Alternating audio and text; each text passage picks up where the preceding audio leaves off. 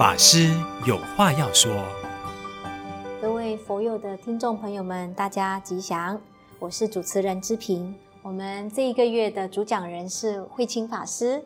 那慧清法师，我们上一集哈就聊到了在丛林学院出家。那出家之后呢，毕业之后我们就要出来领职哈。那在这个领职的过程中啊，我们通常呢都会有机会，会开车的人通常我们都有机会要公务外出哈开车。那开车就需要有驾照哈，不可以无牌驾驶哈，这个是我们戒律里面的其中一条。那再来，我们马来西亚哈的驾照，基本上在台湾我们是可以直接用马来西亚的驾照翻译成英文，就直接可以在当地换取台湾的驾照。那我记得在这个换取驾照的过程中啊，有一次慧清法师哈，他非常雀跃的来到我的单位跟我说：“芝萍法师，你知道吗？广结善缘有多重要啊？”我想让慧清法师跟我们聊聊广结善缘到底是有多重要啊？啊，说起这个换驾照，真的是一波三折。但是也刻骨铭心。我记得我换这个驾照，当时啊，不像现在这么轻松啊，一下子要马来西亚的交通部出示文件，证明我这个驾照是正确的，甚至呢，有的时候还要到台北啊、办那个翻译啊，从英文的翻译成中文的认证盖章等等，才可以去到我们当地的监理所更换。来来回回我都不晓得几次了，在最后的一次的时候呢，我就去照着。当时好像是智平法师嘛，您是当时是人事单位的嘛，就跟我说那个文件这样子就可以换了，带着英文版的就可以换了。但是我去到那边跟服务台的说我要办驾照的时候呢，他跟我说你的文件是英文的，不能办，你要到台北去做翻译才可以。但我就跟他说，但我记得我们我们的其他法师都是这样，英文版就可以换啊，为什么现在又跑出来要翻译呢？他说。要翻译才可以，他就很坚决的就要我做翻译，但是我真的是在那时候我不晓得，不晓得要怎么做的时候呢，忽然间就是后面有一位男士从他后面走过来，很亲切的就问我师傅什么事吗？我就把这个过程这事情告诉了叙述了一番，那这个男士呢就跟我说，呃师傅没关系，您先请坐，我来帮你处理了解是什么状况，那我就坐着，但也不晓得过了多久，其实也很快了。不久，这位先生出来的时候，手上就拿了一张，就是台湾的驾照，然后就告诉我：“师傅，您的驾照好了。”啊，我真的很感激他。当时我就是跟他谢谢，那我就准备要转身而去的时候，他看着我，他说：“师傅，你不记得我了吗？”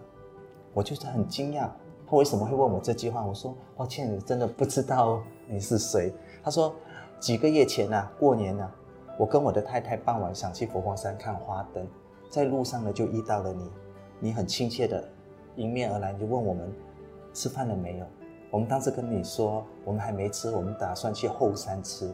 而你就告诉我们，今天后山的商店街没有开，所以没有卖食物。而且呢，你还介绍我们到前面的潮汕会馆。你还担心我们不晓得潮汕会馆在哪里，你还亲自带到我们到餐厅，领我们拿碗盘，以致我们夹好菜坐下来吃的时候呢，你才离开。哦，他一讲的时候，我就记起了那一对夫妻。我没想到哈、我只是秉承着家师当时曾经跟我们说过，他曾经发愿，将来他有寺庙的时候，寺院的时候，但愿来到他寺庙的人都不会饿肚子。我只是记得我师父的这个愿，我我作为他的弟子，我觉得这是我的责任，所以我只是随口的这样子去做。竟然给我结下了这个好因好缘，也因此这样，当我拿到这个驾照的时候，我才知道，只要遵着师父的教诲，慈悲待人，广结善缘，我们的这个花其实开花结果是不晓得的。所以，我真的那个时候让我印象深刻。广结善缘很重要。对对，是在领了驾照之后呢，就可以有这样的更多的机会公务外出哈。对对，那那时候。我记得您是在佛学院之前任教，那出来之后呢，您有一段日子是在工程里面来负责部分啊。对。那很多人都会好奇哈，在佛门单位里面哦，除了法会诵经，我们看到的这些服务，那工程到底是要做什么的？很多人都以为出家了就是每天就是青灯办古佛哈。其实不然的，现在的出家人不止三到六岁，哈，不止，我觉得什么都要会，尤其在佛光山。那同样的，我第一个工作，当然我们在佛光山有一个制度，三年一小调，六年一大调，就是每三年你就要学习不同的工作。第一份工作，佛学院教书以后呢，一个因缘呢，去到的净土文教基金会。这个基金会是帮常住建寺啊，在这建寺里面，我我还有去过佛陀纪念馆的能管寺，一直到目前最新换了一个单位叫做工程监验室，这些都是跟工程有关的。当然开始的时候我也不会，但是只是秉承着师父说的，作为一个出家人要做什么要像什么，所以只因为这一句话，我要做什么像什么，就努力的去学习。那我在这工程部呢，主要就是协助我们的单位呢，是哪里要建设，我们开始要跑各种的政府部门的相关文件啊、设计，还有工程的建造等等，整个一个工程其实不是这么简单。而我也因为一个因缘啊，被分配到景观设计，因为在台湾的一个工程里面，你这个工地要保留多少趴是要做绿化的。但这绿化的当然它是讲究的，不是像我们想种什么就种什么，它是有一个科学依据的，啊，所以在佛陀纪念馆呢，我还要负责，就是所谓我们佛陀纪念馆是 ISO 五万零一系统，也就是能源管理系统，要依据这国际标准来运作，来怎么样对环保尽一份责任，这些都是我们的工作范围之一。那佛馆有一尊大佛哈，嗯哼哼，那你不是比我们更幸运，每天都可以很 close to 大佛啊？那你看到大佛的时候，你会有什么样的一种触发你内心的这种能量呢？其实说实在哈，每天看着哈，很多时候我们都轻忽了它。但是因为我的工作有时是要到处去巡视，在有一次我记得我在绕馆，因为我佛陀纪念馆是 one way 啊单行道，我必须要去哪里都要经过。那尊大佛，那远远的有一次，我忽然间远远的看着大佛，我心里面就冒出了一首歌，哎，小时候的那一首歌，我觉得那首歌对我的当时的心境非常的贴切，因为我看着大佛，我想起了我的师父，脑海里面就唱了这首歌。如果没有遇见你，我将会是在哪里？日子过得怎么样？人生是否会珍惜？所以你把大佛想象成师傅，如果今生没有遇到恩师师傅，你将会是在哪里？如果没有遇到佛陀，我的人生会是怎么样？如果没有遇到我的师傅，我这个出家的这个生涯，我又会是怎么样的一个出家人？我的记忆可能又不一样了。是是，所以除了。过去就是在丛林学院佛学里面任教哈，面对来自不同国家的这些国际学部的学生，给你的这些看到的这些启示啊，还有给你的这个呃带来给你更多的耐烦耐心。到后来在佛馆工程部啊、能管事啊，除了除此之外，您还担任过怎么样的一个职务在佛门里面？哦，这样不讲我都忘了。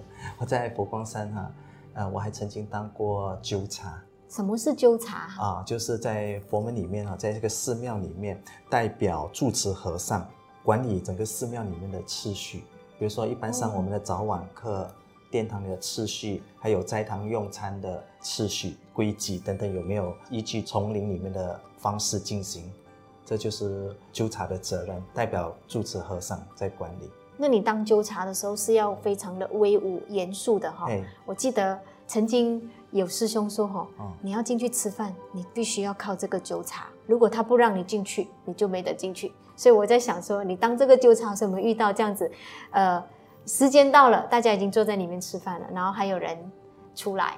当然，山上的这些执事法师们都会遵守这样的一个作息，但是因为来山的大众，有些他不懂，他只知道这个斋堂可以吃饭的地方。那您在做纠察的时候，有没有遇过这样子的路人甲乙来山的香客啦？所谓的香客，他们过了吃饭的时间，他要进去的时候，那您怎么跟他们互动？啊，如果是遇到这种情形，我们会鼓励他到我们另外一个朝山会馆，就是专门提供给游客用啊吃饭的地方。当然，如果有因缘，我们当然是很欢迎他们来大斋堂里面跟着我们出家人一起用餐。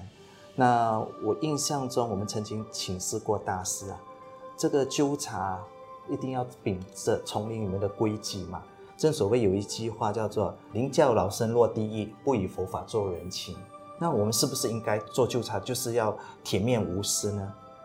我很感谢的是，是师父讲的一句话，正所谓啊，定法要严，执法要宽。因为这一句话呢，也影响了我处事待人的另外一种思想、一种观念。定法你要严格，但是呢，在执行的当中呢，可能每一个人的因缘不同，所以你不能只是照着规矩做，而是要照着环境不同而有所改变，这样子。拒绝要代替哈，对对对对。我们到斋堂过堂是有一定的作息跟排班的时间。那纠察就要是维持整个斋堂的次序，对对对，没有规矩不能成方圆，对对。那但是遇到这些来山的香客，他们可能是第一次来，我们也很想度他，他不懂作息，表示他就是我们要度的人，对。所以拒绝有代替，你就会告诉他们，哎，你可以到潮山会馆，因为潮山会馆是一个接待大众的地方，它是不是过堂的方式？它用自助的方式，对对。所以佛光山是一个非常温馨的地方哈，只要你来到山上，是。就是不会让你饿着肚子，对，也不会硬绷绷的告诉你可以不可以。所以师父上人给我们的教育是：定法要严，执法要宽。那严以律己，宽以待人。对，哦、这个在做这个弟子方面呢，都好、哦、受教无穷哈、哦嗯。对对，正所谓看似做事，他却改变了我的思想、态度、行为和生命。所以慧清法师在。呃，接这个工程的工作，其实你本来也不是这个本科生哦，或者是纠察，也不是与生俱来就会管人的。但是呢，遇到了就直下承担。记得大师曾经跟我们讲过一句话：无能的人光讲理由，能干的人会想办法。是，这就是师父给予我们弟子们的教育。这一集呢，我们就好聊到这里。那下一集呢，我们再来听听慧清法师哈。跟我们家师师傅上人之间的互动跟因缘，乃至于师傅呢的什么行仪，好让他这一生都受益。我们期待下一集再见。